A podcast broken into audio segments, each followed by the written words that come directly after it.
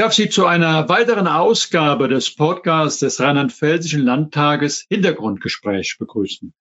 Unser heutiger Gast ist Maral Basagani. Sie ist Journalistin. Viele kennen sie auch als ganz erfolgreiche Sportlerin. Sie ist Leichtathletin gewesen und ihre Spezialdisziplinen waren die 400 Meter. Sie moderiert die Kindernachrichtensendung Logo seit 2020. Sie moderiert aber auch Sportereignisse.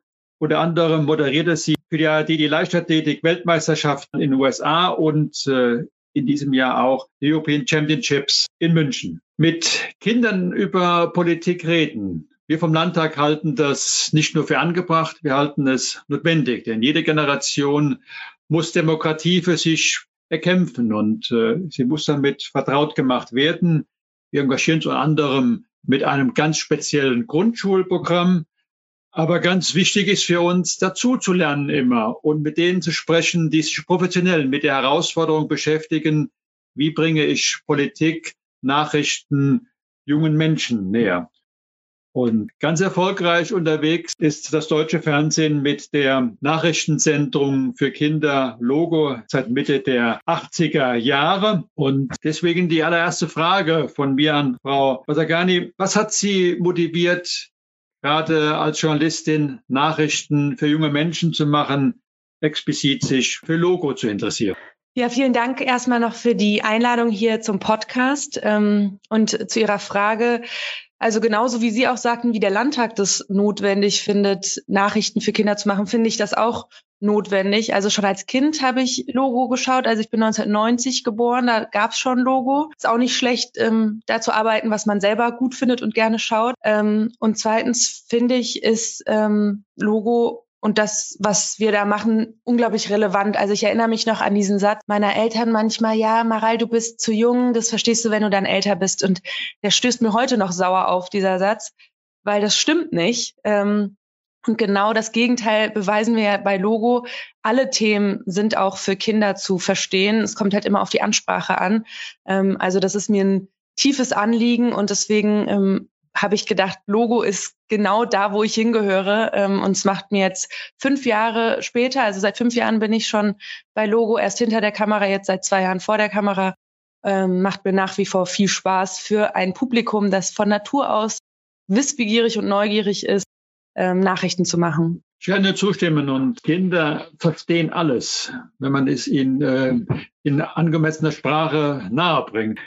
Sie sind ja ganz erfolgreiche Leistungssportlerin gewesen. Haben Sie aus dieser Zeit für Ihren Beruf etwas mitgebracht? Denn Leistungssport bedeutet ja auch Herzresistenz, Selbstwirksamkeit, äh, viele Eigenschaften, die man schon aneignen kann. Ja, total. Also ich merke das jedes Mal, wenn ich Logo moderiere oder auch für die Sportschau unterwegs war, wenn dann der Regisseur mir ähm, auf meinen Kopfhörer sagt, ähm, noch 30 Sekunden, fühlt es sich so an wie auf die Plätze, als müsste ich in den Startblock. Ähm, und dann heißt es noch 10 Sekunden, das ist wie die Fertigposition im Startblock und dann geht's los und Rotlicht ist wie der Startschuss. Ähm, und ich habe das tatsächlich nicht bewusst gemerkt, aber ich habe über Jahre im Leistungssport das entwickelt, dass ich, wenn es dann drauf ankommt, dass ich dann nicht in großen Stress verfalle, sondern halt, dass meine Sinne sich fokussieren, dass ich in dem Moment da bin und ich bin zwar total aufgeregt, hinterher merke ich dann, oh Gott, die Knie haben gezittert, aber in dem Moment zitter ich nicht. In dem Moment funktioniert alles. Und ich glaube, das ist auf jeden Fall ein Vermächtnis aus dieser Sportlerzeit. Ja, das äh, glaube ich nehme daraus mit. Äh, ich würde dann empfehlen, wer Lampenfieber hat, mach mehr Sport. ja, vielleicht.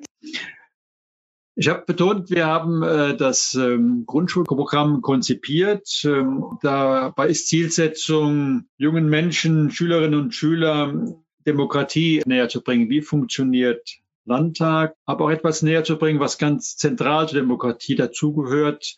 Eine gute Debattenkultur, Respekt äh, vor dem anderen zu haben, Deswegen gehört immer dazu, zu unseren Programmen, dass ein selbstgewähltes Thema der Schülerinnen und Schüler sie in der Form, wie wir es im Landtag äh, diskutieren, in einem Rollenspiel im Landtag besprechen. Die Frage an Sie, haben Sie schon mal auch in Ihren Sendungen erklärt, was ein Parlament, was ein Landtag ist. Dann würde ich mich interessieren, wie Sie das ausgedrückt haben. Was ist ein Landtag? Ja, immer zu den Landtagswahlen müssen wir auch erklären, was ein Landtag ist, weil wir bei unseren Zuschauern eben kein ähm, Vorwissen voraussetzen können. Das heißt, wir müssen bei Null anfangen und in dem Fall ist ja eigentlich bei Null, dann müsste man erstmal anfangen, dass Deutschland in 16 Bundesländer unterteilt ist und so wie ganz Deutschland eine Bundesregierung hat, hat auch jedes Bundesland eine eigene Regierung, eine Landesregierung und ein Parlament. Da sitzen dann Politiker drin aus verschiedenen Parteien, die ähm, diskutieren und stimmen über Gesetze zum Beispiel ab oder die besprechen, was in Schulen passiert. Das betrifft ja dann auch direkt die Zielgruppe oder ob Museen gebaut werden sollen. Und diese Politiker werden gewählt bei sogenannten Landtagswahlen. Ähm, das Parlament heißt nämlich Landtag in den meisten Bundesländern. Und solche Landtagswahlen sind in der Regel alle fünf Jahre. So, ich glaube, so hätte man alles grob abgedeckt, was man wissen müsste. Ich glaube, wir werden diese Passage den Podcast einsetzen zukünftig. unsere, äh, vielen Dank für die wirklich äh, präzise und sehr kindgerechte Darstellung von Landtag. Ja, es gibt aber auch andere Begriffe, die zunächst sehr abstrakt klingen. Demokratie, Parlament, Minister, Staatssekretäre. Aber das kann man auch äh, sehr kindgerecht äh, darstellen und dann wird es verstanden und auch nachvollziehen von den äh, Kindern. Das können wir ständig feststellen bei unseren Veranstaltungen. Aber da gibt es ja manchmal auch sehr schwierige Themen, die halt sehr negative Ereignisse betreffen.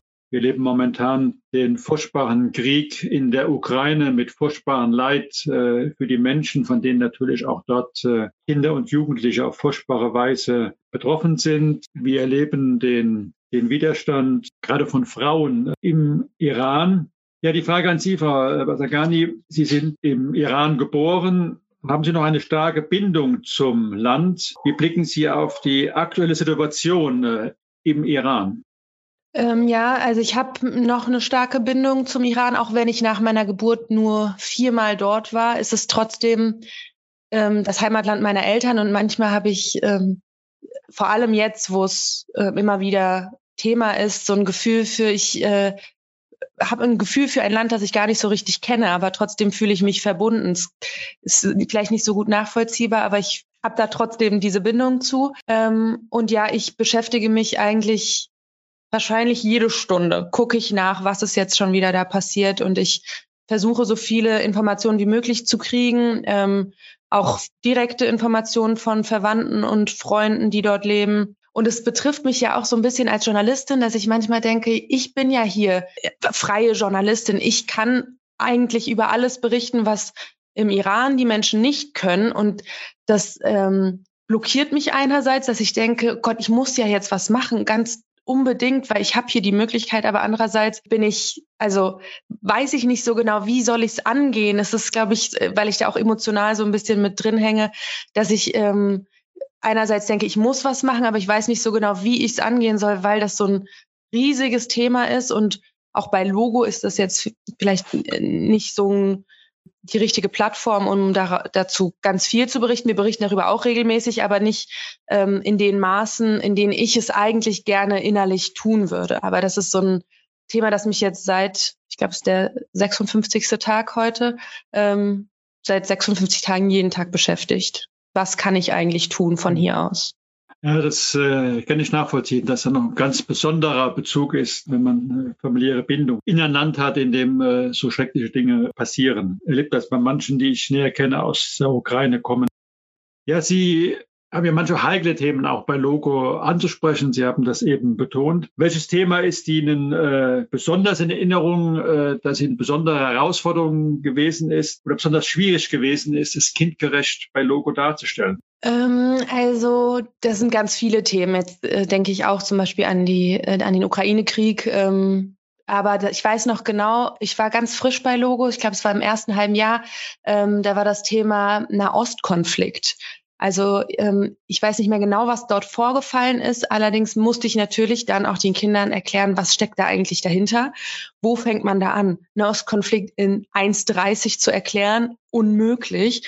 Und dann war ich auch noch neu da und dachte, Gott, wie soll ich, wie, wie schaffe ich das? Da habe ich den ganzen Tag geschwitzt, mit Experten gesprochen, überlegt. Am Ende habe ich das hingekriegt und das Feedback war dann auch sehr positiv. Und dieses Gefühl, so dass man die Nuss knackt. Das ist ja nicht nur beim Nahostkonflikt, das ist immer wieder, aber das ist, finde ich, auch ein richtig gutes Gefühl, dass man ähm, es hinkriegt, so sperrige Themen kindgerecht zu erklären. Aber das ist total schwierig, weil man muss erstmal ja auch alles verstehen, um zu wissen, was kann ich überhaupt weglassen, um es dann Kindern äh, erklären zu können. Und ich glaube, vielleicht erwischt sich auch der ein oder andere Erwachsene dabei, weil ich erwische mich jedes Mal dabei, wenn ich so ein Thema angehe, da ich dachte ich, ja, das verstehe ich doch, das kriege ich schon hin. Ah nee, aber wenn ich es jetzt versuche für Kinder zu erklären, merke ich, das habe ich jetzt doch nicht so richtig verstanden, um es mit einfachen Worten gut zu erklären. Ähm, und ich finde, das ist auch, das ist die Herausforderung und das ist das Coole an Logo, dass man ähm, Themen richtig begreift oder begreifen muss, bevor man es erklärt. Ja, glaube ich, das ist sich äh, eine Methode, sich selbst zu vergewissern. Hat man ein Thema durchdrungen? Ich merke das manchmal, wenn Delegationen aus dem Ausland äh, kommen und wir wollen ihnen gewisse Dinge erklären, wenn man ein Thema durchdrungen hat und wirklich beherrscht, ist es sehr einfach. Wenn es schwer fällt, dann hat man selbst manchmal ein Problem. Also von daher ist es manchmal gut, äh, sich kurz fassen zu müssen, um prägnant zu werden. Dann weiß man, ob man ein Thema durchdrungen hat.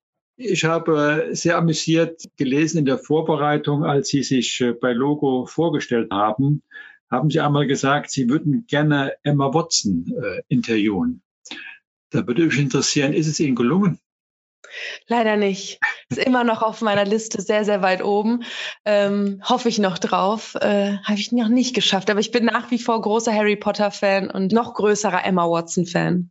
Das kann ich verstehen. Und äh, wenn Sie die Gelegenheit haben, Sie zu interviewen, würde ich gerne einen Hinweis bekommen. Ja, das wäre ich. da melde ich sehr mich. gerne dabei. Ich glaube, Sie hätten da ganz viele Teilnehmer, die äh, das machen würden. Ist ja auch ähm, nicht nur die Romanrolle. Ich glaube, die Person ist wirklich äh, bestimmt spannend, sie mal leben sehen. Ich darf mich äh, sehr bedanken für den spannenden Podcast, aber insbesondere das, was Logo, was Sie, was Ihr Team äh, leistet. Ich glaube, Sie leisten ganz viel, dass Demokratie in Deutschland gestärkt wird, indem ähm, Nachrichten kindgerecht dargestellt werden, junge Menschen sich für Politik interessieren und deswegen wünsche ich Ihnen möglichst viele junge Zuschauerinnen und Zuschauer. Vielen Dank. Vielen Dank, Herr Hering.